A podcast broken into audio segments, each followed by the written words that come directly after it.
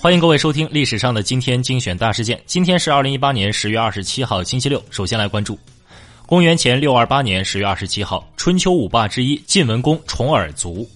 一九二一年十月二十七号，思想家严复逝世。一九二七年十月二十七号，中共创建井冈山根据地。一九三七年十月二十七号，八百壮士坚守四行仓库。一九三七年十月二十七号，伪蒙古联盟自治政府成立。一九三八年十月二十七号，日军对中国军队进行毒气战。一九四零年十月二十七号，延安筹建新华广播电台。一九四零年十月二十七号，卓别林的《大独裁者》上映。一九四七年十月二十七号，克什米尔战争爆发。一九四七年十月二十七号，中共中央指示将革命进行到底。一九五零年十月二十七号，任弼时逝世。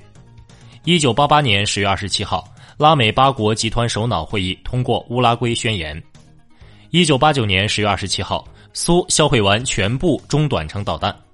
一九八九年十月二十七号，英国发生政坛风波。一九九一年十月二十七号，保卫延安的作者杜鹏程逝世。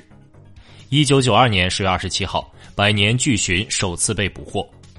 一九九七年十月二十七号，我国签署《经济社会及文化权利国际公约》。一九九七年十月二十七号，首届世界中西医结合大会在京开幕。一九九七年十月二十七号，五十年前好莱坞黑名单平反。一九九九年十月二十七号，谢飞在广州逝世。二零零二年十月二十七号，中国资源二号卫星成功发射。二零零五年十月二十七号，法国发生严重骚乱。二零零九年十月二十七号，抗战摄影师徐肖冰去世。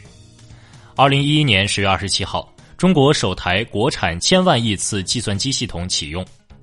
二零一四年十月二十七号，WHO 发布全球空气最差二十城市。好了，各位，以上就是本期历史上的今天精选大事件的全部内容。感谢您的收听，我们下期再见。